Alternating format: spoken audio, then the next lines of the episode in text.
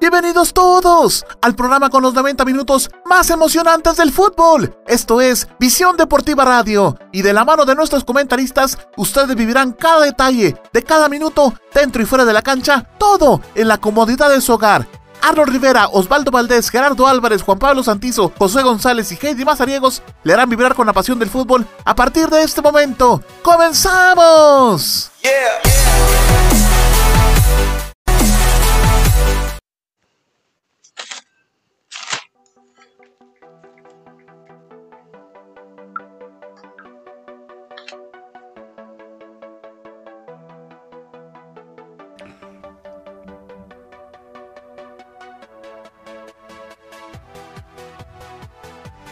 Estimados amigos, verdadero placer volver a saludarles. Muchas gracias por dejarnos eh, ingresar hasta tus hogares y por supuesto acompañarnos en esta nueva aventura ya de este pues marzo, este primer día de marzo. Eh, el 1 de marzo del 2021. Muchísimas gracias por estar en sintonía de Visión Deportiva. Hoy traemos un programa bastante interesante, cargado a mucho fútbol nacional. Eh, por supuesto, también vamos a tener Visión Chiva, o los superchivos que están de aniversario, pues por supuesto se llevaron, o más bien se quedaron en casa los puntos importantes, por supuesto, pero vamos a analizar qué tan buenos son esos puntos. También vamos a tener todo lo de la primera división y vamos a tener en la Liga Española qué pasó con el presidente de Barcelona. Está ahora pues tras las rejas y vamos a saber por qué es que se está dando todo esto en Barcelona. Me acompañan mis amigos, le vamos a dar la bienvenida así como fueron ingresando a la plataforma digital de Visión Deportiva. Así es que mi amiga Heidi me acompaña, bienvenida Heidi. ¿Qué tal Arnold, compañeros? ¿Qué tal? Muy buenas noches.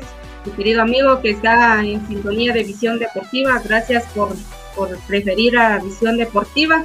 Y recuerde que nos puede ver en Instagram, en YouTube, en Tumblr, en Twitter y también nos puede escuchar en Radio FM, Seno Radio, Radio Garden, Online Radio y MyTuner. Y también recordarles si le gustan nuestras transmisiones, nuestros programas y partidos que cubrimos, así como el contenido que generamos en nuestras redes sociales, le invitamos a que realice la donación al proyecto Visión Deportiva. Es fácil y seguro, lo puede realizar mediante cuenta de PayPal o tarjeta de débito o crédito. Basta con que lea el código QR que ven en su pantalla o siga el link de abajo. Así que bienvenidos a un programa más.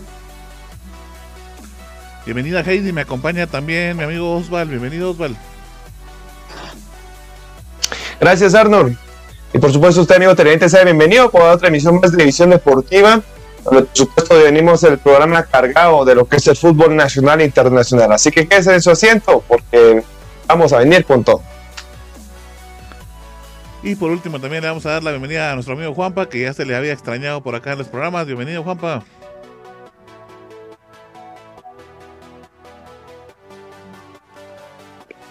¿Qué tal? ¿Cómo están compañeros? Para mí es un gusto enorme compartir una ocasión más con todos ustedes. Y a todos ustedes amigos televidentes, espero que esté pasando una buena noche. Quédese con nosotros que tenemos un programa cargado de fútbol internacional y nacional. Bueno, ya que están todos mis amigos acá, entonces eh, pues vamos a dejar a mi amiga Heidi para que nos cuente rapidito todas las redes sociales de Visión Deportiva, por supuesto, para que usted esté conectado junto a nosotros y también eh, que le cuente un poquito de nuestra radio en línea. Espero que la esté escuchando Heidi. Así es, Arnold, así recordarle nuevamente a todos los amigos que nos están visualizando, si no han seguido todavía nuestra página, pues que la sigan, así están enterados de todo lo que sucede en los partidos de fútbol, tanto nacionales como internacionales. Y así también estar pendiente de los programas que Visión Deportiva le tiene todos los lunes y los viernes. Nos puede seguir en Instagram, en YouTube, en Twitter, en Tumblr, Spotify. Así que también puede recomendarle a sus amigos que nos sigan en nuestra página como Visión Deportiva y en Twitter nos encuentran como PD Fútbol. Así que bienvenidos a un programa más. Este programa va a estar excelentísimo ya que los compañeros le traen toda la información de lo que ha sucedido en, en lo que es el fútbol nacional. Así que usted no se lo puede perder. Continuamos, Arnold.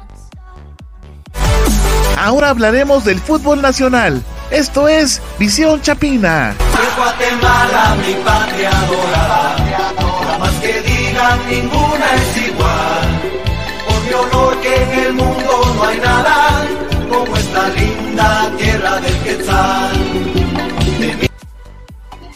Se jugó entonces ya la jornada número 2, va corriendo este torneo eh, clausura 2021 eh, ya este fin de semana, el mes pasado, se jugó la jornada número 2 eh, de Liga Nacional. Eh, se iniciaba con un partido bastante interesante y pues de una vez vamos a ir repasando el resumen de lo que sucedió en este gran encuentro que bueno se daba en el Estadio Pensativo con el cual como repito se abría la jornada. Esto era el sábado en donde Antigua recibía al equipo de comunicaciones eh, pues un equipo de comunicaciones que pues por ahí le traía malos recuerdos de unos cuartos de final que no pudo avanzar gracias a este equipo. Por ahí veíamos una de las aproximaciones que tenía Antigua. Sin embargo, el equipo de comunicaciones no se iba a quedar tranquilo y iba a anotar el primer gol con, bueno, una de sus figuras. Bueno, de hecho, los dos goles fueron anotados por jugadores eh, experimentados este gol, en este caso de tiro libre, lo iba a anotar eh, José El Moyo Contreras. Por ahí vemos que es un golazo interesantísimo que se va directamente a, pues, a un costado del arco defendido por el portero del equipo de Antigua, eh, Adrián de Lemos. Y bueno, pues ahí no podía hacer absolutamente nada, no lo alcanzaba y con eso se abría el marcador. Tenemos un poquito de problemas con la imagen del, del video.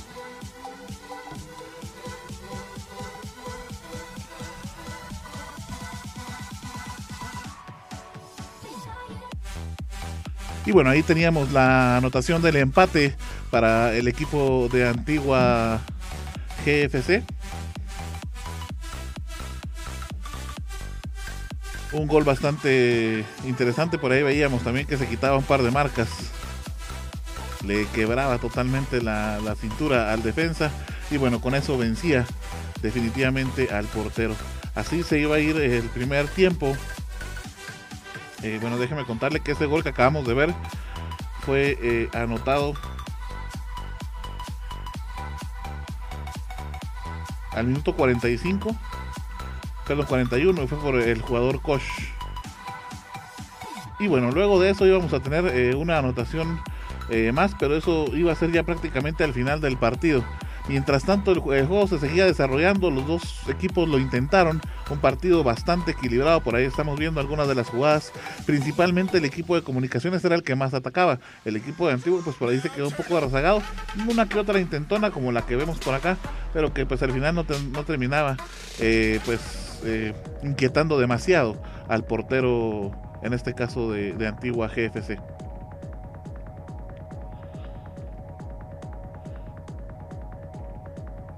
Seguimos viendo algunas de las jugadas interesantes que pues teníamos por ahí durante el encuentro, pues estuvo muy cerca de ingresar y era el equipo, como les digo, el equipo de comunicaciones el que más lo intentaba. Y finalmente al minuto 92 iba a ser Michael Omaña el que iba a anotar entonces el 2 a 1 con el que comunicaciones se iba por pura suerte porque ya prácticamente el partido se había terminado eh, pues vimos que pues un tiro de esquina eh, fortuito para comunicaciones ya en, el último minuto del partido.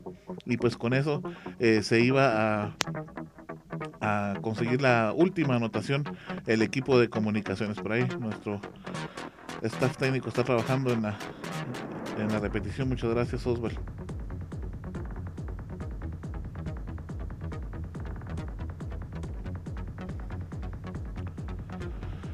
las últimas llegadas de comunicaciones previo a la última anotación de la que les platicaba, ¿verdad? Y bueno, una situación más de peligro para Antigua que no tenía más y ahí era donde venía entonces el gol para el equipo de comunicaciones venciendo totalmente al portero de Antigua. 2 a 1 terminó el marcador, Comunicaciones le ganaba una vez más Antigua, Antigua que pues por ahí no se encuentra y pues Goritoski tendrá que replantear de nuevo su plan para este clausura 2021, Oswald, porque empieza con mal pie. Bueno, venía comentando que un partido que se esperaba con mucho morbo para esta jornada, recordando lo que era el último encuentro entre ellos dos, cuando fue los cuartos de final de, de vuelta en el estadio de Rotego Muchos Flores, lo ganaba sorpresivamente ante Guatemala por 0 a 3, una gran actuación por supuesto de Pablo Aguilar, y precisamente en este encuentro estaba como titular con lo que es eh, comunicaciones, visitado su ex equipo ante Guatemala, pero Pablo Aguilar, en mi punto de vista, Arno, no sé qué pensás vos, yo no lo vi para nada, no vi este jugador cambiante que tanto se esperaba, tal vez una que otra acción, pero no, no lo que se esperaba de este mediocampista Pablo Aguilar. Sí, no, de hecho no estuvo y los dos goles, como te decía, los anotaron jugadores experimentados. Estamos hablando de José Moya Contreras y Michael Umaña, que son pues prácticamente ya de más de 35 años los dos jugadores, ¿verdad? Entonces, eh, Pablo Aguilar definitivamente no brilló para nada en el partido. Eh, estamos acostumbrados a que Pablo Aguilar sea ese jugador desequilibrante por el medio campo, pero creo que por ahí el ritmo de juego de comunicaciones es rápido y por ahí no encuentra todavía por dónde ingresar Pablo Aguilar. Así es, Arnold, a ver qué es lo que pasa para la siguiente jornada, que ya es el próximo miércoles y por supuesto lo vamos a analizar más adelante. Nos vamos con el siguiente encuentro, Arnold. Por favor, Déjame comentarte que el siguiente encuentro que vamos a analizar, eh, por supuesto, es el de Malacateco contra Santa Lucía. Este encuentro que se dio en el estadio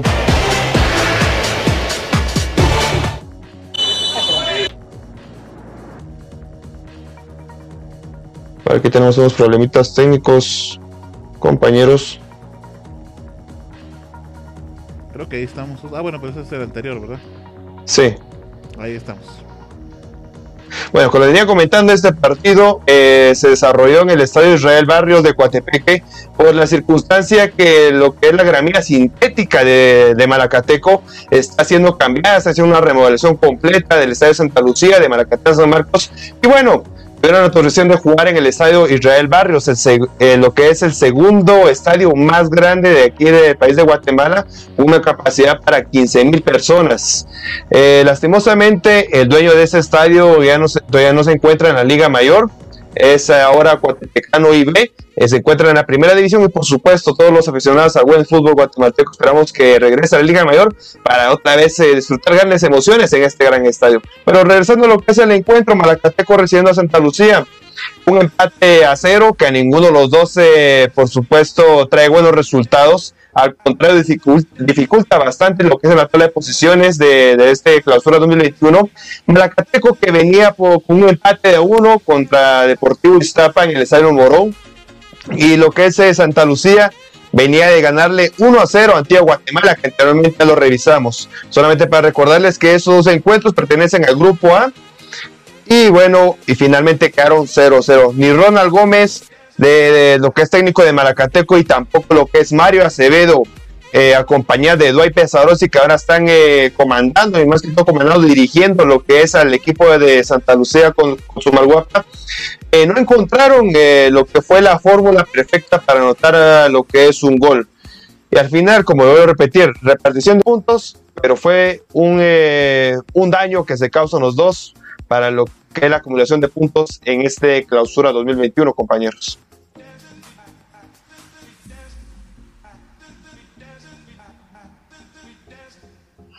Sí, como decías, pues al final se reparten los puntos y pues eso no ayuda ni uno ni a otro, ¿verdad? Creo que aquí tenía que ser uno de los dos contundentes.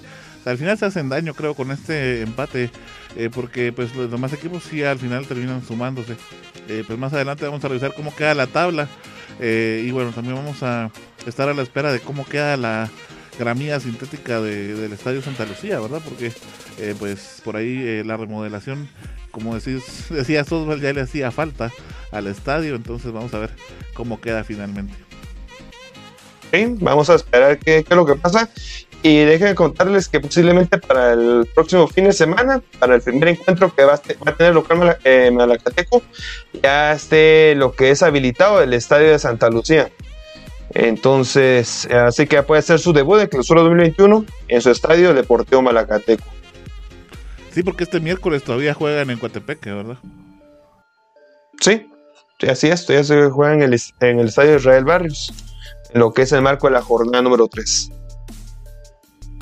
Bueno, continuamos con la jornada, entonces eh, vamos Eh, un poquito rápido, otro partido bastante interesante se jugaba el, día sábado, eh, ya para cerrar prácticamente la jornada de sábado. Eh, y era pues recordar un poco la, final del torneo Apertura 2020. Sin lugar a dudas a, Municipal no le traía buenos recuerdos y encima de todo no le dejó buenos recuerdos a este partido tampoco. Déjeme contarle que el equipo de Municipal recibía de nueva cuenta a los Pecho Amarillo de Guastatoya se pues revivía de nueva cuenta, eh, como le decía, la final del torneo Apertura 2020, que pues hace poco terminó, por cierto. Eh, pero al final de cuentas, eh, parece que Municipal no ha vencido totalmente a los fantasmas que rondan de esta final. Y es que, fíjense que el equipo de Guastatoya, pues finalmente se llevó el triunfo. Un jugador bastante interesante, es este jugador de apellido Ortiz del equipo de Guastatoya le estuvo ganando eh, todo el tiempo la espalda a Alas, que es el defensor de Municipal, ¿verdad? Por la banda y finalmente pues por esa banda que defendía Alas y que por supuesto era donde estaba eh, peleando este Ortiz es que viene la anotación, de hecho viene de esta jugada que tenemos en este momento, en donde por ahí vemos que el jugador Ortiz pelea hasta el final y con garras, uñas y de todo esa, esa pelota para poder dar el pase. Pase que al final de cuentas pues termina rebotando, primero salvando obviamente eh, el, el, portero Escarlata, pero luego de eso eh, iba a venir Luis Landín para conseguir entonces eh, rematar y vencer al portero del equipo de, de Municipal. y con eso se iba a ir arriba al marcador y déjeme contarle que ese iba a ser el único gol que íbamos a poder apreciar en todo lo del partido. De ahí en adelante, pues el equipo de Guastatoya se, se dedicó prácticamente a mantener el control del balón, a mantener controlado a un municipal que ya no se puede esperar nada nuevo porque ya es, tan predecible la alineación que manda Sebastián Vini que bueno ya parece que Guastatoya le tiene medido por ahí eh, eh, pues como comúnmente se dice la vara, ¿verdad? Y eh, pues todo el tiempo mantuvo a Municipal alejado del arco, una que otra situación. Lo que sí hubo fueron muchas faltas y por supuesto eso se criticaba bastante del árbitro, creo yo, Oswald. Más adelante me darás tu, comentario, pero sí criticamos bastante esta situación del árbitro que estuvo un poco flojo en las faltas. Vimos una falta bastante fuerte de, en contra de Luis Martínez que tuvo que salir de cambio, que fue totalmente azotado en contra de la banca y bueno, por ahí eh, ya incluso ya no pudo continuar. Eh, contarle que desde los cuartos de final contra Iztapa, el equipo de Municipal no gana un partido, porque al final la semifinal pues contra Antigua eh, con empates y afortunadamente por la posición de la tabla es que pasó a la final. Final que obviamente recordamos, una empató y la otra perdió contra el equipo de Guastatoya. La jornada 1 perdió contra Cobán y esta jornada 2 la perdió contra el equipo de Guastatoya. Con el resultado que Xelajú Mario Camposago conseguía con Iztapa, pues al final eh, de la tabla general, el equipo de Municipal, como no ha conseguido goles, se queda en el fondo de esa misma tabla. En última posición está el equipo de Municipal y no hay nada más que hacer. En nuestras redes sociales, en esta nota, teníamos por ahí una pequeña encuesta, ¿verdad? Eh, pues motivando a los seguidores rojos que nos dejaran saber qué pensaban que era el problema de Municipal. La dirigencia técnica, los jugadores o la dirigencia administrativa. Y bueno, de los no muchos votaron, todos algunos prefirieron incluso escribirnos comentarios, pero fueron seis las personas que pensaban que es el director técnico. Y creo que hablan por la mayoría de seguidores de Municipal que piensan que eh, Sebastián Vini es el que tiene que ser cambiado.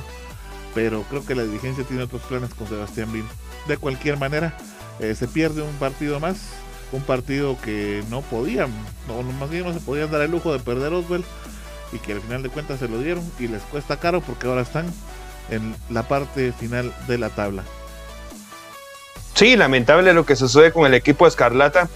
Eh, que se esté dando situación desde el torneo anterior, lo veníamos hablando en varios programas, que venía de lo que es de más a menos, ¿verdad? Porque en el torneo de Apertura 2020 eh, inició con, ese, con, ese, con esa motivación de ir aplanando lo que es todos los estadios que iba a visitar y por supuesto local, con goleadas de 5-0, 4-0, el gran goleador que era Ramiro Roca, pero poco a poco se fue desinflando ese globo de los rojos hasta que hubo las instancias finales donde por supuesto se pedía de toda la afición escarlata que de todo de por sí y por supuesto eh, lo que era el motivo o la meta más que todo conseguir lo que era su añorado trofeo 32. Pero lamentablemente no se dio, sino todo lo contrario, como bien, bien, eh, bien relatando amigo Arnold. Y ahí está el resultado, que contra Guastatoya ya tiene, ya son lo que son tres partidos que no le ha podido ganar al equipo pecho amarillo. Y por supuesto vemos también este otro resultado que se vivió en el estadio Manuel Felipe Carrera. Ahora lo que es el arbitraje, sí estuvo muy polémico porque este día que lo vamos a, lo llevamos a transmisión totalmente en vivo el día sábado en la tarde. Lo hablamos ahí junto a Gerardo, junto también eh, contigo Arnold, que hubo varias oportunidades para sacar lo que son cartulinas amarillas a los dos equipos afectó porque en un dado caso eh, ya hubiera sido expulsado lo que era el jugador de, Guastatoya, Aarón Navarro, pero el otro lado hablamos de Carlos Echoco Alvarado, donde en la primera parte bien, bien se hubieran eh, podido ir a los vestuarios con esta cartulina roja, pero en lo cual, vuelvo a repetir, influyó en los dos equipos este señor Escobar, un arbitraje que, bueno, no fue nada bueno, no fue sus, de sus mejores tardes y ahí estamos lo que, por supuesto, la polémica que tuvimos esa, esa tarde. Sí, como están diciendo ustedes dos, es un resultado bastante desastroso para el equipo de Municipal, pues como vienen diciendo, desde la final del torneo pasado no han podido ganar ningún partido. Si no estoy mal, ya llevan cuatro partidos salidos sin poder conocer la victoria. Y este partido no fue la excepción. Creo que como estaban comentando ustedes, el equipo de Municipal está bastante mal en su parte ofensiva. Como estábamos hablando, si no estoy mal, el día sábado por mensaje, creo que al jugador Ramiro Roca lo tendrían que haber retenido, pues que era su máxima figura en el eje de ataque.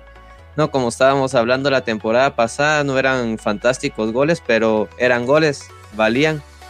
Entonces, para mí, como estaban hablando, tendrían que haber retenido a este jugador. Y por parte de Guastatoya, creo que está teniendo muy buena, muy buen inicio en este torneo de esta temporada como están diciendo, ha ganado los dos partidos y se está posicionando como primer lugar momentáneo de la tabla. Ahora que me lo recordás, Juanpa, me recuerdo que en el streaming de, del partido en vivo de este sábado, eh, uno de nuestros amigos nos compartió en los comentarios el screen de, del resultado del Real España, que es el actual equipo donde está Ramiro Roca, y había ganado dos goles por cero. Y esos dos goles fueron anotados por Ramiro Roca.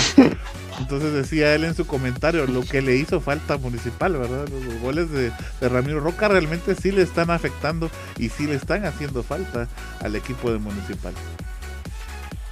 Sí, bastante, porque esos dos goles han añadido al último partido, cosa uno, hubiera ganado el conjunto Escarlata pero lamentablemente no encuentra todavía lo que es su delantero ideal del 11 de Sebastián Vini para el conjunto municipal. Ya está Gustavo Britos, pero no le ve mayor cosa. También está Jarín Quesada, que regresó de Cobán Imperial. Dieron pocos minutos, eso sí, y por lo que tampoco no demostró. Y lo que es el Flaco Martínez por ahí, pues quiere darle unos cuantos chispazos, pero aún no encuentra el nivel que con lo cual terminó el torneo anterior. Eh, vamos directamente. sí, sí, Britos, como tengo diciendo. Ah, ¿sabes qué es lo que se le vio a Arnold? Él lo pinta igual que el Díaz. Cabal, eso sí. Por ahí está influyendo bastante Alejandro Díaz. Bueno, nos vamos, nos vamos directamente con el otro partido, Arnold. Es que déjenme contarles que Achuapa se enfrentaba a Cobán Imperial. Por aquí tengo problemitas, compañeros. Gracias, Arno. Como le venía comentando, Achuapa eh, residía con Imperial el Manuel eh, Ariza, esto es la jornada número 2.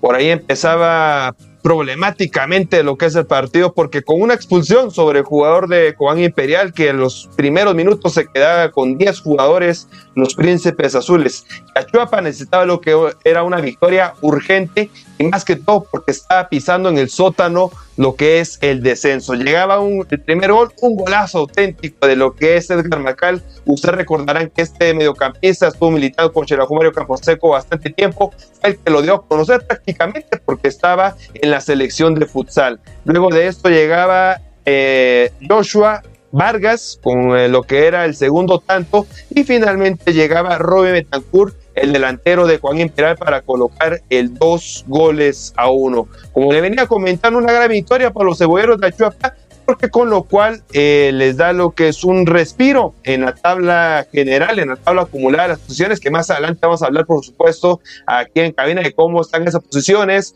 de cómo se están moviendo. Lo más importante es la zona baja, porque recordando que en este torneo ya hay descensos, los últimos dos de la tabla acumulada desciendan automáticamente a la primera división. Pero bueno, retomando lo que es el encuentro, Achuapa gana dos goles a uno con Imperial y le da, como vuelvo a repetir, un respiro en la tabla general de posiciones y por supuesto también en esta tabla general de lo que es el torneo clausura 2021.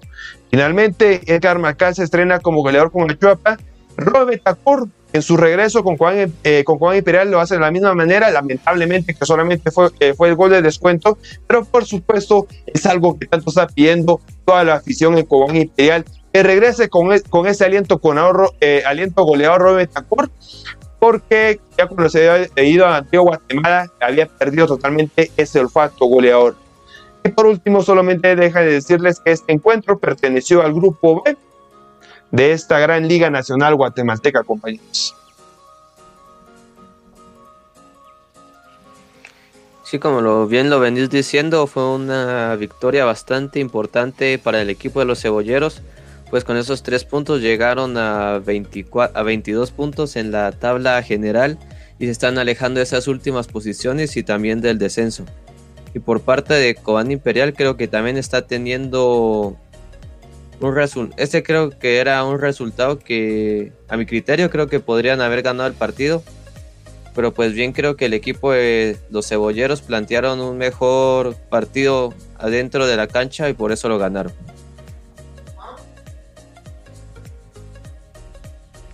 Bueno, continuamos con la jornada número 2, el último partido que se vivía de esta jornada. Y pues iba a ser otro empate no íbamos a poder cantar goles en este partido. Y eso que eh, pues los integrantes de este partido, que eran Sanarate y Zacachispas, eh, déjeme contarle que ya sabían que Santa Lucía, el rival más cercano en la tabla, había empatado contra Malacateco. Yo creo que esa presión fue la que no les permitió finalmente eh, poder hacer ninguna anotación. Y es que al final no hubo mayor situación de gol clara de ninguno de los dos, ni la máquina celeste, ni la S de Zacachispas que ahora tiene Egidio Arevalo, el uruguayo mundialista, pues pudieron hacer absolutamente nada para poder rescatar siquiera un gol para su equipo. Se, van a repartir los puntos, o más bien se repartieron los puntos en este encuentro y pues se dañan también entre ellos porque no pudieron acercarse, como les digo, a su rival más cercano, que era Santa Lucía.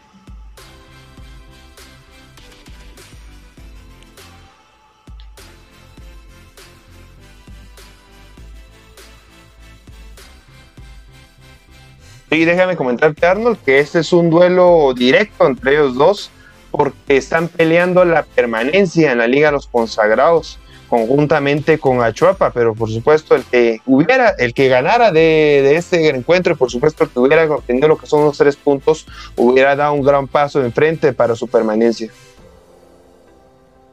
Sí, es cierto, están peleando por esa permanencia y pues pareciera que no, ¿verdad? Porque no, no pusieron de su parte para poder llevarse el resultado, que hubiera sido un resultado importante para cualquiera de los dos.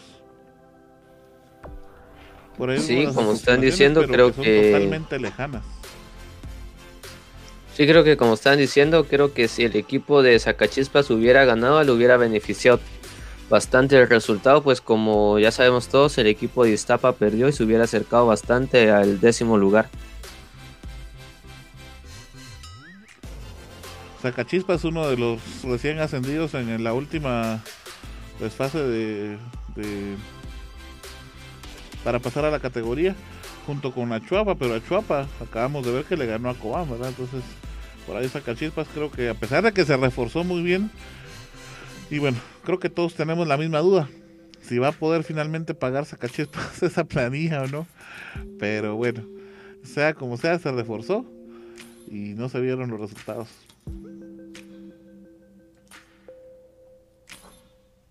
Sí, totalmente por ahí colocaron la chequera de los eh, directivos de Zacachispas, pero no se le están dando hasta ahora lo que son los resultados, solamente eh, primero, pero hay que hacer de cuenta que ya se están sumando lo que son cuatro puntos en dos jornadas. No, no ha perdido, sigue invicto aún lo que es el conjunto la S. Y me parece que el próximo partido, que es en el Estadio de las Victorias, el miércoles, va a tener una victoria. Por supuesto, vamos a estar analizándolo aquí en Visión Deportiva el día viernes. Mientras tanto, analicemos entonces, bueno, repasemos los resultados, Osval, y analicemos cómo queda la tabla, porque nos toca también analizar el calendario de la siguiente semana. Perdón, de la siguiente fecha que se va a jugar en esta misma semana. sí.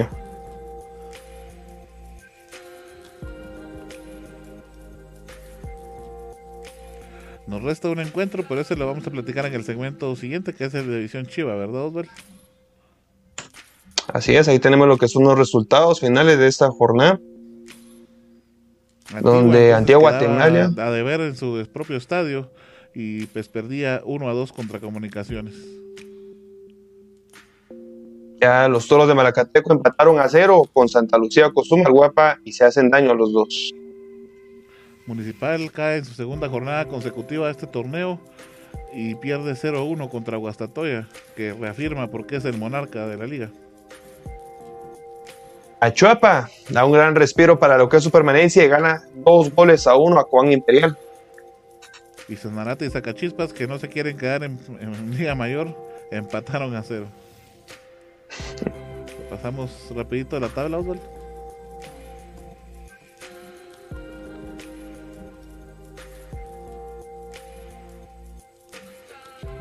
Una tabla que tú ahora sí tiene movimientos ya que la vez pasada solamente tenían eh, lo que es un partido, pero ahora por supuesto con esos dos ya tenemos ahí los siguientes movimientos en, la pantalla.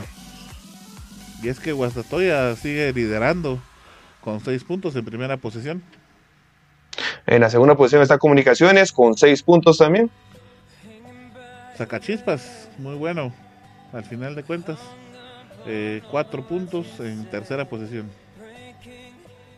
El equipo de Santa Lucía en el cuarto puesto también con los mismos cuatro puntos.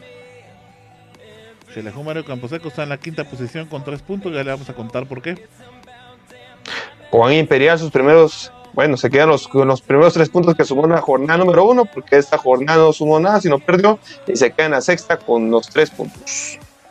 Y por la pérdida con Achuapa, Achuapa lo alcanza prácticamente y se encuentra en la séptima posición con los mismos tres puntos.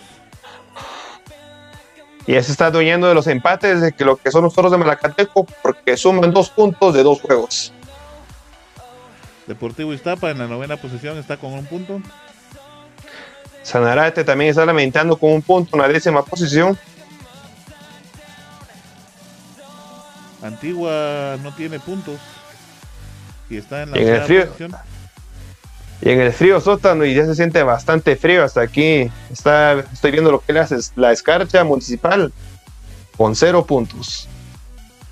Se preguntarán por qué Antigua está en la onceava posición. Recuerde que anotó un gol frente a Comunicaciones. Municipal no ha anotado y por la diferencia de goles, Municipal queda en última posición. Repasamos la tabla acumular, ¿no? Por favor. A ver si nos ayudas aquí, Juanpa.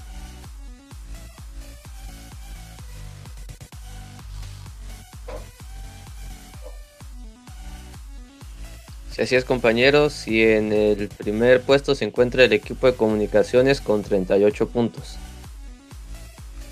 En la segunda posición. acumulados se encuentra Municipal. En la tercera posición se encuentra Cobán Imperial con 29 puntos y una diferencia de más 6. Guastatoya se encuentra en la cuarta posición con 26 puntos. Los Toros de Malacateco se encuentran en la quinta posición con 26 puntos. 24 puntos tiene Chelajú Mario Camposeco que está en la sexta posición. En la séptima posición el equipo de los Cebolleros de Achuapa con 22 puntos. Los Panzaveres de Antigua en la octava con 20. En la novena posición el equipo de Santa Lucía con 20. Décima posición para Iztapa también con 20. Ya en los puestos de, de descenso, en la onceava posición, el equipo de la S de Zacachispas con 17 puntos. Y Sanarate a dos puntos, es decir, con 15 puntos en la doceava posición en el frío sótano, dijera mi amigo Oswald. Totalmente, ahí tenemos lo que son los números rojos para estos 12 equipos. Y ahora sí esa tabla acumulada pesa bastante, recordándole a todos nuestros amigos televidentes que en este torneo hay descensos y el número 11 el número 12 descienden automáticamente a la primera división. Este miércoles se va a jugar la jornada número 3. Vamos a repasar entonces cómo queda el calendario de esa jornada número 3 que se va a disputar. Y pues alguno que otro encuentro lo va a poder usted vivir acá en Visión Deportiva. Se van a ir varios encuentros, Arnold, a las 3 de la tarde, ¿verdad? Sí, de hecho lo platicamos internamente, ¿verdad? Que pues no, no entendíamos.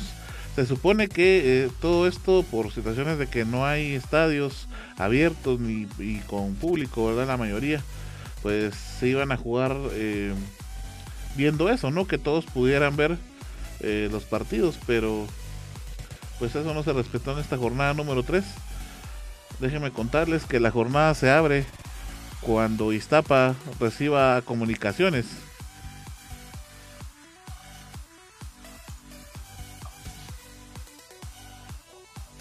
Ahí El segundo Iztapa comunicaciones a las 12 del mediodía. En el estadio El Morón. Así que a las, también al mediodía, Malacateco va a recibir ante Guatemala y como había comentado mi amigo Arnold, también va a ser en el estadio Israel Barrios. Santa Lucía Cozumalguapa va a recibir a Xelajú Mario Camposeco a las 15 horas. Municipal va a enfrentar a Sanarate en el estadio Manuel Felipe Carrera, también a las 15 horas. Guastatoya va a enfrentar a Chuapa también a las 15 horas. Así que en total van a ser cuatro partidos a las 3 de la tarde y dos partidos al mediodía, Arnold. ¿Sí? Y todavía no entendemos por qué, pero bueno. Son las designaciones de Liga Nacional. No, es que te digo, fíjate que al final hablan una cosa, es decir, en sesiones, las sesiones son bastante largas, porque yo he podido pues estar viendo un par en la que yo digo, bueno, ¿y a qué horas van a acabar? Y no van ni por la mitad de la agenda, ya van dos horas, ¿verdad? Y ya te digo, son varias reuniones al final para que en una jornada hagan esto. Entonces, de balde se pierde tanto tiempo, ¿no? Sí, sí, así que es incomprensible las decisiones de la de lo que es la, la directiva de la Liga Nacional, lo hablamos desde el torneo pasado, ¿verdad? Con tantas polémicas que se vivieron y ahora pues no, no hay ninguna polémica, pero es incomprensible esto de los horarios que se jueguen al mismo tiempo. Bueno, vamos a comentarles el último partido que nos queda pendiente, pero eso lo va a hacer mi amigo Oswald y lo va a hacer en el segmento de Visión Chivas, así es que cambiamos.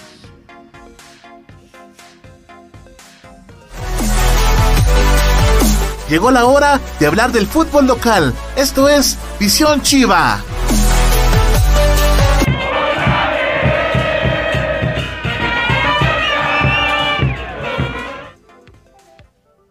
Así que vámonos directamente con el encuentro que tuvo la Mario Camposeco el día de ayer, día domingo a las 3 y media de la tarde en el Estadio Mario Camposeco, en lo que sería el marco de su aniversario 79 de lo que es la existencia del club Telahu Mario Camposeco. Vamos primeramente con lo que es el análisis de la alineación que colocó el profesor Gustavo Machaín para este partido.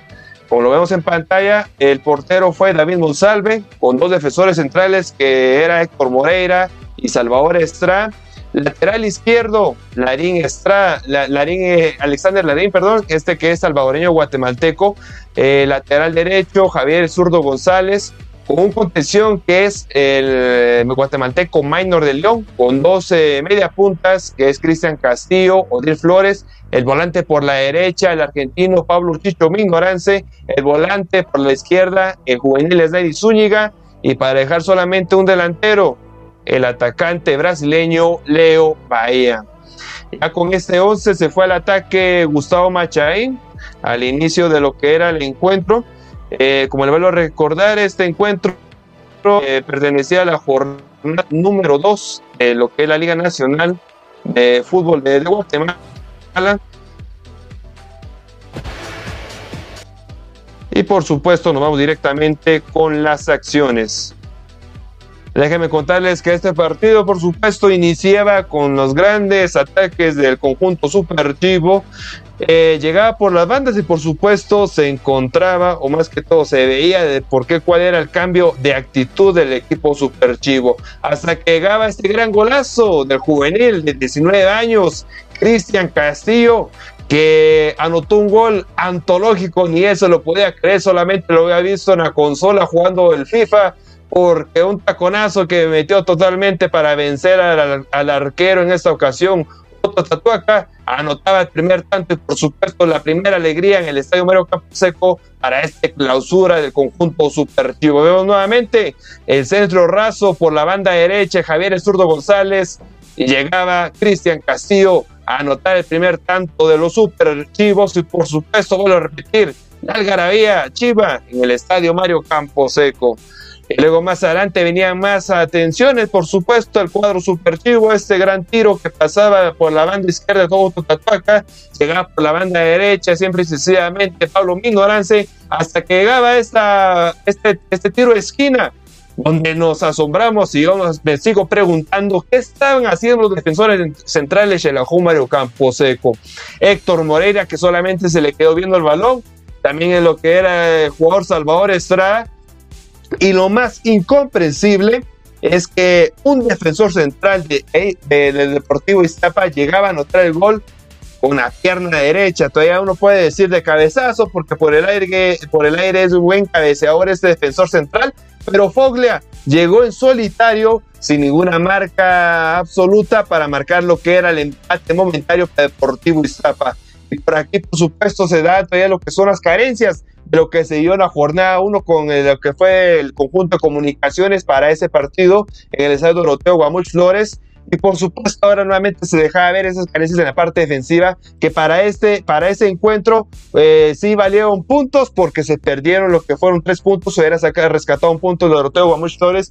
Ahora para este encuentro hubieran perdido dos puntos con ese posible empate. Hasta que hubo una falta fuerte, fuertísima sobre el jugador Pablo Minorance eh, lejos, prácticamente lo que serían 10 metros afuera de la portería de Otto Tatuaca, llegó a ejecutar el mediocampista Pablo Chicho Mignorance. Por ahí vemos la jugada, un golazo prácticamente, donde con la pierna derecha, con el empeine de lo que es el pie, mandó a incrustar el balón al fondo de la red y con esto cantar el dos goles a uno. Vemos nuevamente la repetición y casualmente déjenme decirles que con Deportivo Iztapa había anotado uno de sus tantos en la, campaña pasada, también de tiro libre, también en lo que era la jornada número 2, solamente que en la apertura 2020, y también déjenme decirles que el resultado fue eh, totalmente igual porque ganó dos goles a uno para ese encuentro y ahora también gana dos goles a uno con otro gol de Pablo Chicho, mi ignorancia. Así que al final fue el resultado de, de Mario Camposeco, su primera victoria en esta clausura 2021 de dos goles a uno, con lo cual le gustó Machain, eh, aparte de poner este sistema táctico que para todos es nuevo, es una sorpresa porque en, los últimos encuentros eh, dirigidos por eh, Marco Antonio Morales siempre se había salido al campo con dos delanteros, ahora solamente en este sistema táctico sale con un delantero y con dos volantes por la parte derecha, volante izquierda y por ahí le sale el resultado. Por ahí vemos en la pantalla lo que se salió lesionado, Minor de León, pero puede, puede estar para lo que es el próximo encuentro Campo Camposeco el próximo miércoles, que más adelante se lo, se lo, voy a adelantar con quién va a jugar, por supuesto. Y para ahí quedaron las acciones, no llegaron más goles. Por supuesto, tuvo bastante intervención lo que era el arquero David Monsalve, que como en todos los partidos ha tenido una muy buena actuación. Este partido no era la excepción porque tuvo varias oportunidades para demostrar su buen nivel futbolístico. Y hasta ahí quedan las acciones, decía el señor Walter López, dos goles a uno, le favorece a Xelajú Mario Camposeco y por supuesto con eso acumular sus primeros tres puntos en este clausura 2021. Ya con todo esto, déjenme decirles que tuvimos unas declaraciones del profesor eh, Gustavo Machain al finalizar lo que era el encuentro en el estadio Mario Camposeco.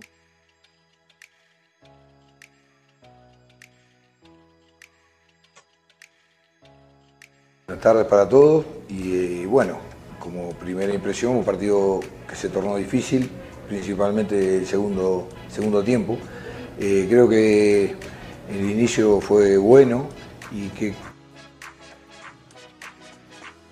estuvimos bastante controlados con juego, eh, solamente y lamentablemente nuevamente con una distracción ahí, una pelota quieta, nos, nos empatan el partido en forma transitoria, pero el equipo vuelve a revertir y, se termina un primer tiempo que fue bueno en líneas generales, este, con el control del partido y con, la, distancia de ir ganando 2 a 1.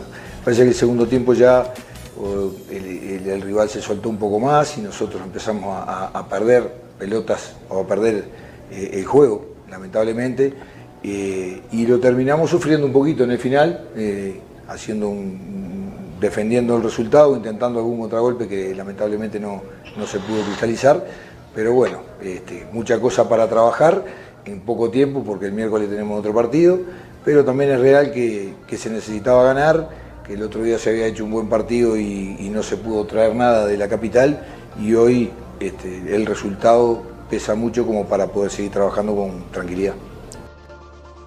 Así que tenemos las palabras de Gustavo Machain, refiriéndose a lo que cuál fue el desenvolvimiento de sus dirigidos en lo que es el terreno de juego y por supuesto, hablando del próximo partido que es el miércoles, que en estos momentos vamos a hablar, que es contra el de Santa Lucía Costumar Guapa. Déjenme contarles así rápido de sobre este encuentro.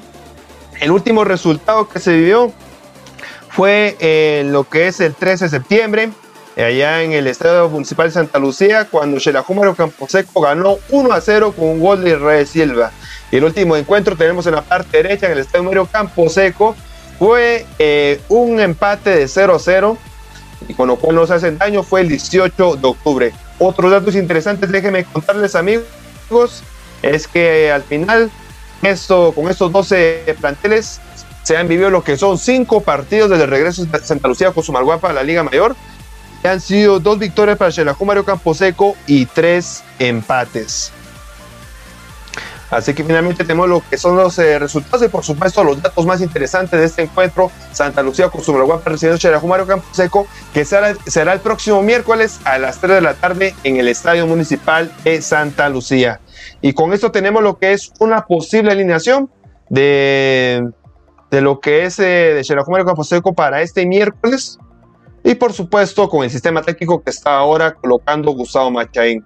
Tenemos que en la parte en lo que es en la portería, nuevamente está David Monsalve, titular indiscutible, solamente que llegar al punto de lesionarse, mientras va a, ser, eh, va a estar en el 11 titular de Gustavo Machain, con los dos defensores, eh, Salvador, Salvador Castañeda, podría colocar a lo, Salvador Estrada, perdón, podría colocar a José Castañeda, el fosforito, y más que todo por la actuación que estuvo, que tuvo Héctor Moreira. Bien veamos en lo que era la definición del, gol del empate momentáneo de Deportivo Iztapa, solamente se quedó por ahí parado viendo lo que era la jugada. A mi punto de vista tendría que, estar, que entrar José Castañeda, que en el torneo anterior hizo eh, una buena dupla con Oscar Castellanos. En la parte derecha va a seguir siempre Javier el Zurdo González. En la parte izquierda podría entrar Edwin Fuentes por la simple razón que Alexander Larín no lo he visto nada participativo en esos últimos dos encuentros. En el partido anterior salió de cambio por la simple razón que estaba buscando lo que era el empate Campo Camposeco.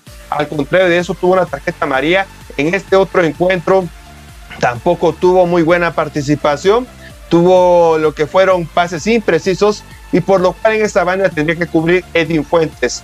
El contención, Maino de como, eh, como ya lo vimos en las, en las imágenes hace un momento, salió lesionado del partido, pero puede ya estar para el próximo miércoles contra Santa Lucía con su Malguapa.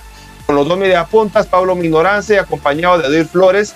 Esto por la circunstancia que el juvenil Cristian Castillo ha estado titular en los últimos dos encuentros y como ahora en estos eh, eh, tipos de partidos que se juegan a corto plazo, en un, poco de días, puede cambiar lo que son los jugadores eh, de posiciones y por supuesto el armado táctico. Entonces con eso a Cristian Castillo le darían lo que es su descanso. En la parte izquierda puede entrar lo que es Alexis Mata, en la parte derecha es Naidi Zúñiga, por ahí tengo un poquito de dudas porque también Nelly Zúñiga entró en los últimos dos encuentros y colocar como el delantero centro Israel Silva, que no ha estado titular en los últimos dos encuentros, pero este partido podría darse para lo que es el arquero brasileño y que siga anotando sus goles. Esto, esto sería el posible once titular para el próximo miércoles cuando Xelajú Mario Camposeco visita Santa Lucía con su Guapa. Recuerde, a las 3 de la tarde que le pertenece a la jornada 3 de esta clausura 2021. Así que eso sería la actualidad del campamento Super Chivo, compañeros.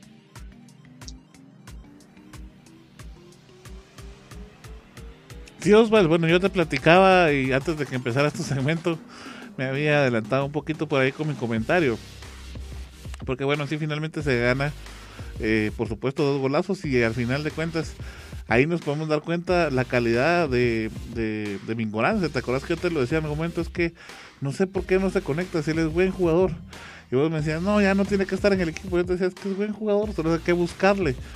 Y cuando está enchufado, cuando tiene la actitud y obviamente cuando no está buscando tarjetas rojas, como en algún punto lo hizo también, ¿verdad?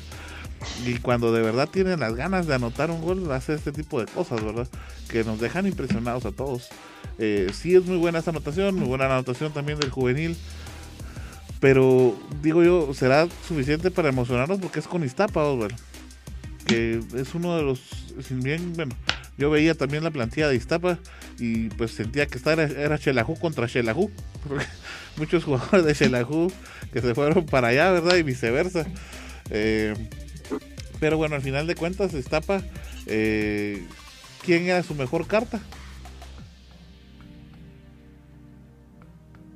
Pues tenía varios, era, estaba Camille Félix, también estaba Daniel Guerra, que no comprendo por qué el técnico no lo, no lo ingresa como titular.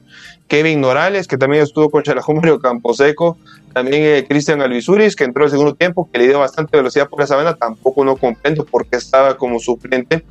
Y también lo que es eh, el portero Otto Tatuaca, que viene de lo que es el Atlético Marte de Salvador, estuvo en su tiempo para allá y ahora viene con esa experiencia para defender lo que es el arco de los peces vela. Imagínate, de todos los que mencionaste, solo de Danilo Guerra fue el que yo vi que medio intentó hacer algo en algún punto. Camiani, que obviamente estaba bien, eh, tenía sus marcas personales, ¿verdad? Estaba bien tapado, entonces no podía hacer mayor cosa. Y con Eddie Danilo Guerra fue lo único que pudo hacer el equipo de Iztapa al final de cuentas. Sí, también. Entonces, eh, te digo, sí es un buen resultado, pero ¿qué va a pasar?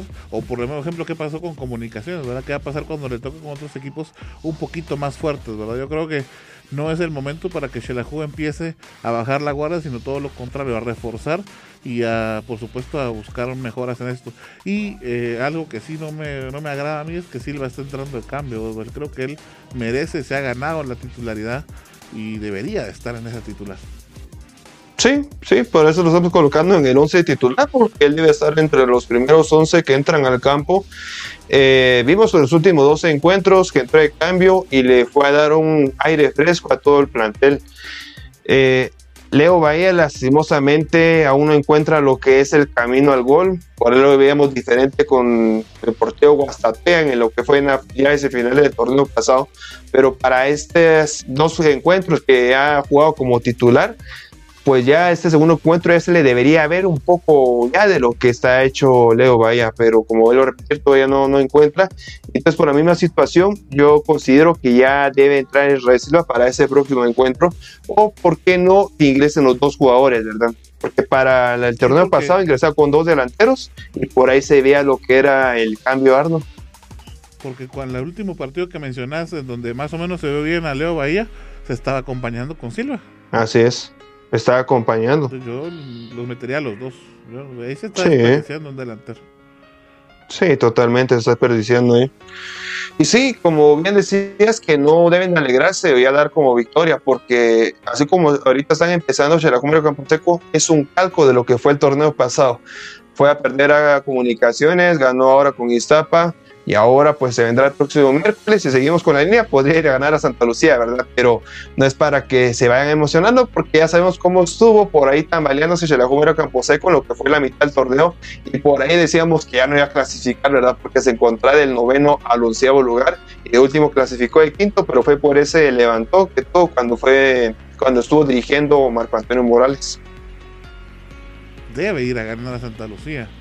De hecho, yo, y no lo veo como que porque Santa Lucía fue mal, sino porque viene de ganar la Iztapa, entonces tiene que continuar con esa seguidilla, entonces tiene un compromiso más grande y no deben de confiarse, ni muchísimo menos hacer de menos al, al equipo Santa Lucía, sino todo lo contrario, con esa misma actitud, ¿verdad? Con esa alegría de, ganar, de haber ganado en el en el aniversario de Campo Campo Camposeco, ¿verdad? Pues con esa misma actitud ir y a jugar contra Santa Lucía y proponer un buen partido cada uno como, como jugador, ¿verdad? Sí, sí, así es. Así debe ser, debe ir totalmente comprometidos por sacar lo que son los tres puntos en el Santa Lucía y recordando que es una semana corta, ¿verdad? Qué, bueno sería que sacaran seis puntos, o mejor dicho, nueve puntos en, estos, en esta semana, que tiene lo que son tres partidos, y para irse colocando y más que todo metiéndose en los primeros puestos de, la tabla de posiciones. Sí, bueno, a ver, vamos a platicar el viernes, a ver cómo le fue a Mario Camposeco. Dejamos a Gedita que tiene un par de saludos y luego continúa con el programa ella, entonces Osvaldo.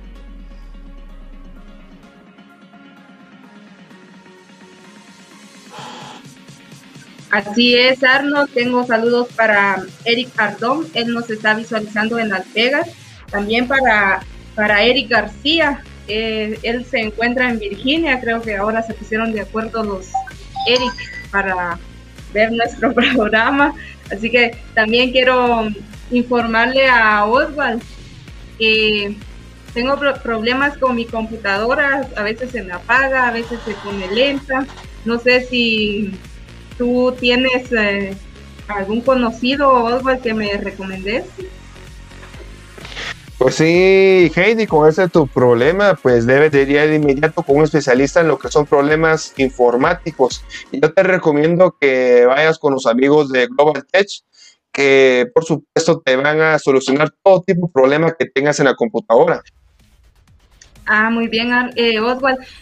¿Y tienes eh, un número de teléfono o tienen página de Facebook? ¿Cómo los puedo contactar? Si me hicieras el favor de, pasarme el, el número. Con todo gusto, Heidi. Fíjate que puedes encontrarlos en Facebook y también escribirles por medio de WhatsApp. En Facebook puedes contactarlos solamente escribiendo lo que es Global Tech Shella, así como lo escuchaste, Global Tech Shella en Facebook, en su página oficial. Y por supuesto, por medio de WhatsApp, que sería el 4724-8242. Te lo repito para que lo anotes: 4724-8242. Gracias, Oswald. Y aprovechando que aprovechando la que me estás dando esa información. Eh, otra cosa que ellos tengan, no sé si, si ofrecen algo más. Sí, fíjate que también lo que es entretenimiento, ellos ofrecen lo que es streaming, ofrecen lo que son las aplicaciones, como lo que sería Amazon Prime, también lo que es Netflix, Disney Plus, esta aplicación nueva, bueno, que salió hace como dos meses, pero por supuesto, literalmente lo que es nueva. Y si quieres escuchar lo que es música, eh, también cuenta con lo que es la aplicación de Spotify, Spotify Premium, por supuesto. Así que todas estas aplicaciones puedes encontrarlas con nuestros amigos de Global Test, porque aparte de lo que son especialistas de entretenimiento, también todo, tiene todo tipo de entretenimiento tecnológico. Gracias, Oswald, por tan importante información y voy a llevar mi computadora y a, todos los amigos que nos están visualizando, pues ya saben si su computadora está lenta o tiene virus, pues llévela a Global Tech. Ellos son los expertos en computadoras, celulares y tablets. Saludos a nuestro amigo Jesús Díaz, que está saludando a todos los de Visión Deportiva, así que gracias a todos los que están en sintonía de Visión Deportiva. Recuerde si le gustan nuestras transmisiones, nuestros programas y partidos que cubrimos, así como el contenido que generamos en nuestras redes sociales, pues los, les invito a que realice una donación al proyecto Visión Deportiva. Es fácil y seguro, lo puede realizar mediante cuenta de PayPal o tarjeta de débito o crédito. Basta con que lea el código QR que ve en su pantalla o siga el link de abajo. Así que está invitado para que usted sea participe de esta de este proyecto que Visión Deportiva tiene. Continuamos, compañeros.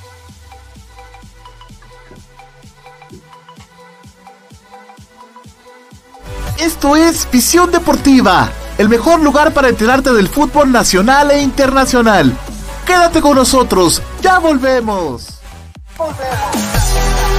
Recuerda que puedes sintonizar Visión Deportiva Radio los días lunes y viernes de 7 a 8.30 pm a través de nuestra radio en línea y de todas nuestras plataformas digitales. También puedes buscar nuestro podcast en tu plataforma de streaming favorita. ¡Te esperamos! Somos Salud y Vida, una clínica de medicina alternativa con más de 8 años de experiencia. Contamos con exámenes computarizados con la más alta tecnología y una amplia gama de medicamentos homeopáticos y naturales, tratamientos con acupuntura y ventosas. Además, estamos especializados en biopuntura y terapias contra el dolor y atiende la naturópata Judith Méndez, egresada de la Universidad Europea del Atlántico. Encuéntranos en primera calle de la zona 1 de San Juan Usucalco, atrás del mercado municipal, en horario de 8 de la mañana a 6 de la tarde. Tu bienestar, nuestro compromiso.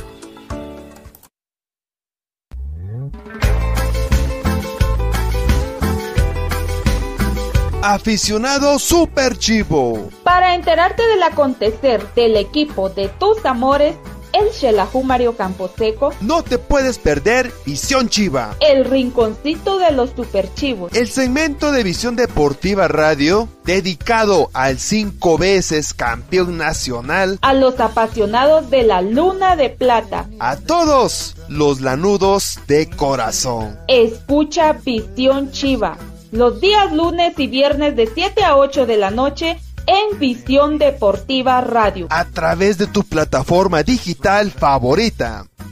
Visión Deportiva, donde vives mejor todo tu fútbol y en, un, solo, lugar.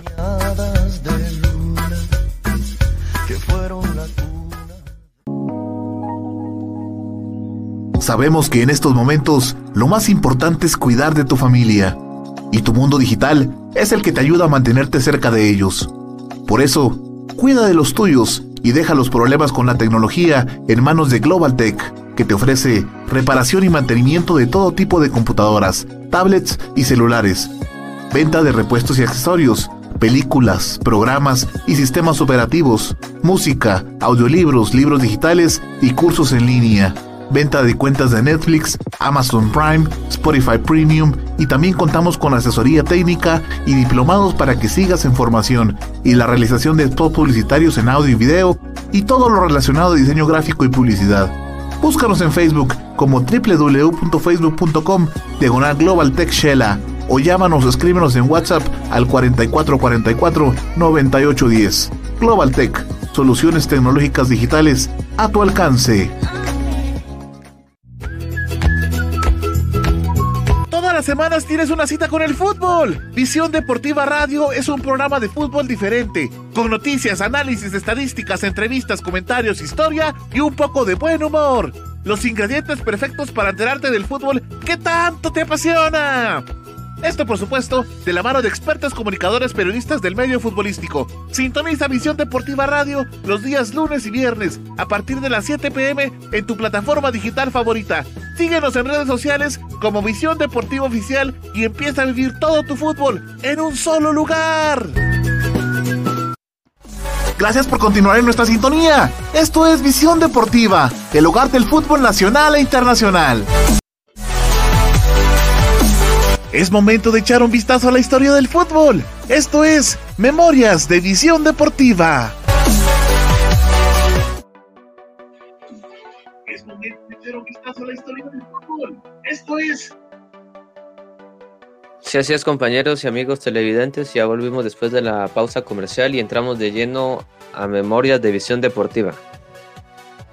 Déjenme contarles amigos televidentes y por supuesto amigos aquí en cabina que hoy exactamente hace un año se llevaba el clásico español entre el equipo del Madrid y el Barcelona. Algo interesante es que este fue el último clásico que se llevó en el Santiago Bernabéu, pues como todos saben, el estadio está en remodelación. Y también otra situación interesante es que este fue el último partido en el Santiago Bernabéu en donde hubieron aficionados, pues luego de este partido ya se vino todo lo del COVID-19. Este partido finalizó a favor del equipo blanco 2 a 0 con goles de Vinicius Jr. y también con otro gol de Mariano Díaz. Otro dato a resaltar es que en este partido estuvo de aficionado VIP Cristiano Ronaldo.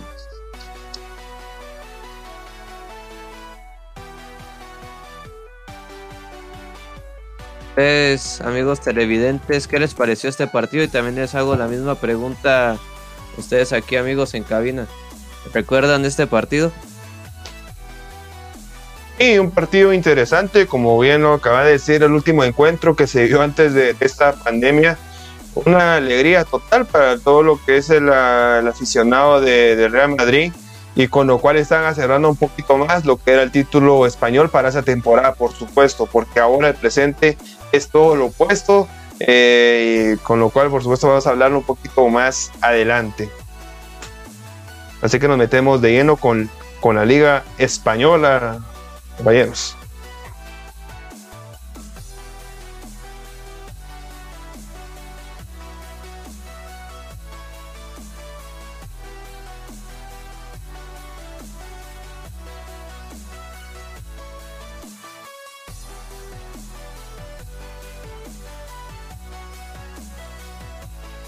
Así compañeros y pasamos a la Liga Española. Déjenme contarles que iniciamos con el partido del FC Barcelona y el Sevilla que se llevó el pasado sábado 27 de febrero. Para muchos este partido lo iba a perder el equipo del Barcelona, pues como sabemos todos no está en su mejor momento pero para la sorpresa de muchos ganó 2 a 0 y de condición de visita. Los goles los anotó Osmane Dembélé al minuto 29 y luego al minuto 85 lo anotó Lionel Messi. Con este partido el FC Barcelona subió a la segunda posición de la Liga Española y el equipo del Sevilla bajó a la cuarta posición.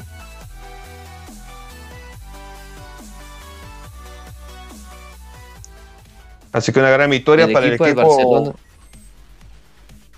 Para el equipo Laurana Juanpa, donde nadie se esperaba lo que era esa gran victoria, más que todo por, los últimos resultados que venía haciendo. Y por supuesto hay que recordar que esta semana otra vez se van a volver a reencontrar esos 12 equipos y van a ser en otra competición, Juanpa. Sí, eso justo es lo que te quería comentar de que el equipo del Barcelona y el Sevilla se verán nuevamente las caras, solo que en esta ocasión en la Copa del Rey. Luego ya en el siguiente partido interesante se enfrentaba el equipo del Atlético de Madrid que no está en sus mejores momentos contra el submarino amarillo el Villarreal. El primer gol del Atlético de Madrid llegó por parte de Alfonso Pedraza, pero en esta ocasión fue un autogol de parte del equipo del Villarreal.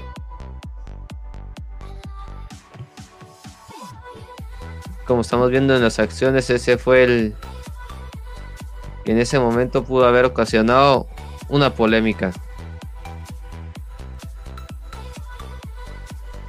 Las acciones fueron muy parejas, pues como sabemos el equipo de Villarreal también es uno de los fuertes en este campeonato español. La posición fue prácticamente para el equipo del Villarreal un 64% contra un 36% del Atlético de Madrid. Hasta el equipo del submarino amarillo fue el que dominó prácticamente todo el partido. Pero por supuesto Jan Black estuvo muy bien abajo de los tres palos. El equipo del Villarreal hizo un total de, de 19 tiros al arco, mientras que el Atlético solamente 6. Eso también habla mucho sobre la contundencia del equipo colchonero. Luego de eso, el segundo gol de parte del equipo del Atlético de Madrid lo, lo hizo Joao Félix, el astro portugués, esta joven promesa, al minuto 69. Y finalmente ya con el partido que se llevó hoy, que creo que era bastante interesante, pues el equipo del Real Madrid se podía ir mucho más cercano al liderato con el Atlético de Madrid de cara a que ya el próximo fin de semana habrá, habrá derby español. Déjenme contarles que este partido finalizó 1 a 1. Creo que para muchos vimos un equipo del Madrid bastante flojo y como siempre lo que le falta al Madrid es bastante en la delantera. Pues hoy el equipo en la delantera estuvo Vinicius Junior, Mariano Díaz e Isco. El Real Madrid hizo un total de 20 tiros al arco, mientras que la Real Sociedad solamente hizo 6. El Real Madrid tuvo un 60% de la posición, mientras que la Real Sociedad solamente un 40%. El primer gol de parte de la Real Sociedad y el único, por supuesto, fue de Cristian Portugués al minuto 55. Para muchos fue una desatención enorme de parte de la defensa madrileña porque no lo pudieron contener. Y luego ya creo que lo mejor del equipo merengue fueron los últimos 10 minutos. Por supuesto en el gol que anotó Vinicius Junior al minuto 89. En esa estupenda jugada entre Federico Valverde y Lucas Vázquez. Y por supuesto le quedó el rebote al jugador brasileño Vinicius Junior que metió el gol. Un dato interesante es que exactamente hace un año también Vinicius Junior metía un gol y bastante similar pues su remate no fue directamente al arco, sino tupó en un jugador rival y entró a gol. Ya repasando las posiciones de la Liga Española como van actualmente, el equipo del Atlético de Madrid sigue en la primera posición con 24 partidos y 58 puntos.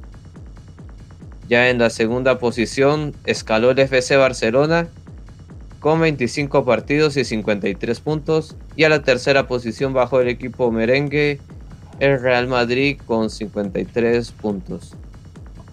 ¿Cómo les pareció, compañeros, este último encuentro entre el Real Madrid y la Real Sociedad? Malísimo, el Real Madrid dejó ir la segunda posición, le dejó todo al Barcelona, todo al Atlético y bueno, ya el Real Madrid mejor que apague las luces y ya sabemos que no va a estar eh, para el torneo, de, pues para disputar el, la Liga de España. Malo, malo rendimiento. Sí, y era una oportunidad grandísima para acercarse, bueno, para mantener lo que es el punteo con el Atlético Madrid y rematarlo el próximo fin de semana en el famoso derby. Pero ya con esto, pues ya como dice Arnold, le deja todo el panorama, el, lo que es el camino totalmente abierto a Fútbol Club Barcelona y el Atlético de Madrid.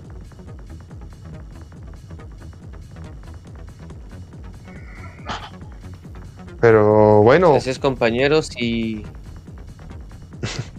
Pero bueno, para este miércoles eh, también hay partidos, ¿verdad?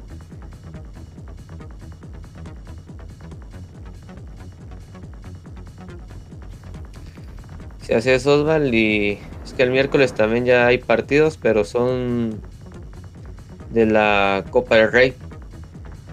Ya son las semifinales de vuelta. El interesante es el partido entre el FC Barcelona y el Sevilla, que se verán las caras nuevamente luego de haberse visto el, anterior sábado. Solo que en esta ocasión el equipo del Sevilla lleva una ventaja de 2 a 0.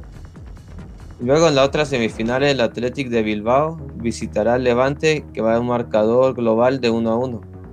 Se puede dar otra final igual que en la Supercopa entre Athletic de Bilbao y el Barcelona.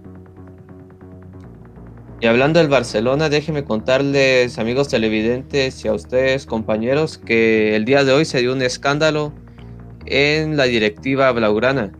Hay que recordar de que Josep Bartumeu era el antiguo presidente del club blaugrana Y es que se dio que lo arrestaron por tener corrupción dentro de la institución del Barcelona. Déjenme contarles que todo esto inició desde mediados de julio del año anterior. Y es que una, una marca de allá de España dio un comunicado en donde expuso todo lo que había hecho este presidente y la marca lo llamó como el Barcagate. Y se trata sobre que el presidente del Barcelona le pagó a una empresa para que supuestamente iba a manejar todo lo del marketing, lo de las redes sociales de los jugadores y todas esas cosas. Pero lo que era su finalidad verdadera era que iba a ser que iba a, iba a difamar sobre los jugadores como por ejemplo Leonel Messi, Gerard Piqué, también sobre el expresidente de ese momento, Laporta, y del candidato que está en este momento para ser presidente. Todos estos, todo este caso inició desde el año pasado, pero como todos saben, esto va, es un proceso despacio y hasta en este momento hubieron pruebas para llevar al director técnico a la cárcel. Perdón, el, el presidente. Este presidente hizo un pago de un millón de euros a esa empresa para difamar a los jugadores y a las demás personas. Hizo un total de cinco pagos, que era cada uno de 180 mil euros. Y esta también es una de las principales razones por las cuales el equipo del Barcelona en estos momentos está en la quiebra. ¿Ustedes cómo lo ven, compañeros? Eso te iba a decir que por eso es que el Barcelona ya no tenía dinero. y es increíble que él tenía que pagar para difamar a, jugadores, a familia de jugadores. Dentro de los más eh, pues controversiales está, como bien lo decías, Messi, Piqué, Shakira, que incluso a Shakira estuvieron eh, pues realizando publicaciones y difamaciones en redes sociales. Eh, pues obviamente esto creo que sucede en todo el mundo, principalmente acá en Guatemala sucede bastante, pero bueno, la diferencia es que acá pues no se ve ningún resultado de parte de las autoridades, ¿verdad? Mientras que pues en España sí ya se dio, se dio la captura hoy, como bien lo dice eh, Juanpa, pues fue el escándalo de la mañana y qué mal, porque al final de cuentas, eh, pues el, afectado no son solo eran los jugadores, al final, eh, si es difamatorio, todo se tiene que esclarecer y todo queda al final a decisión y a criterio del fanático. Pero sí se perjudicó al club monetariamente, ¿verdad? Y pues, incluso creo que por ahí viene también el hecho de que Messi ya no quiera estar en el Barcelona, ¿verdad? Que ya dijo que de por sí se va a acabar su contrato, que no ha hablado nada de renovación, que no ha hablado nada de continuarse en, el Barcelona, que todo puede pasar, incluso que en ese mismo día que se acabe su contrato, hable algo con la directiva del Barcelona, pero sin embargo él quiere escuchar nuevos proyectos y nuevas propuestas de fútbol, ¿verdad?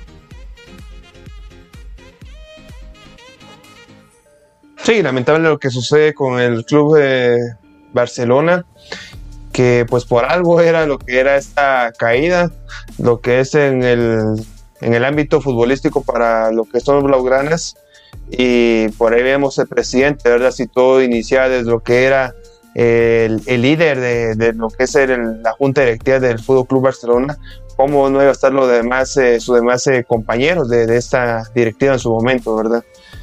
sé que lamentable, lamentable la noticia para, para lo que son los lauranas de que su expresidente haya sido arrestado el día de hoy.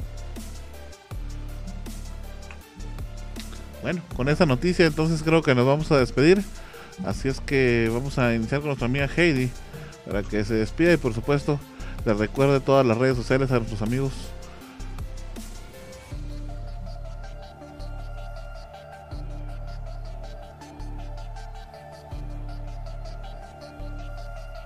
Gracias, Arnold. Bueno, hemos llegado al final de este programa. Así que quiero reiterarle a todas las personas que nos están visualizando si les gustan nuestras transmisiones, nuestros programas y partidos que cubrimos, así como el contenido que generamos en nuestras redes sociales. Les invitamos a que realice una donación al proyecto Visión Deportiva. Es fácil y seguro, lo puedes realizar mediante cuenta de PayPal o tarjeta de débito o crédito. Basta con que lea el código QR que se ve en la pantalla o que siga el link de abajo. Así que le hacemos la cordial invitación a usted para que sea uno de los participantes de, del proyecto Visión Deportiva.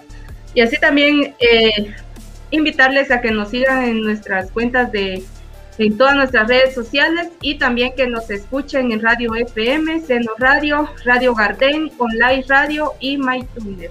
Así que está invitado para que también nos escuchen. Entonces quiero hacerles la cordial invitación para que nos vean el próximo viernes a las 7 de la noche y también quiero invitarles a que le den like a nuestras transmisiones y también a nuestra página. Si no nos sigue, pues síganos y así usted está enterado de todo lo que pasa en, nuestra, en nuestras transmisiones y partidos de fútbol. Si usted tiene una duda, puede dejarlo en un comentario en nuestras publicaciones, en nuestras transmisiones y nuestros compañeros van a estar contestándoles con gusto. Mi nombre es Katie Martínez y fue un gusto estar con ustedes. Nos vemos el viernes cuando sean las 7 de la noche. Gracias, Gedita. Juanpa, nos vamos. Por supuesto que sí, amigos televidentes y a ustedes, amigos en cabina. Un programa más que llevamos, por supuesto, con todo el cariño para informar a ustedes, amigos. Espero que haya sido de su agrado. Mi nombre es Juan Pablo Santizo Valdés y nos vemos en una próxima ocasión. Gracias, Juanpa. Osvaldo, nos vamos.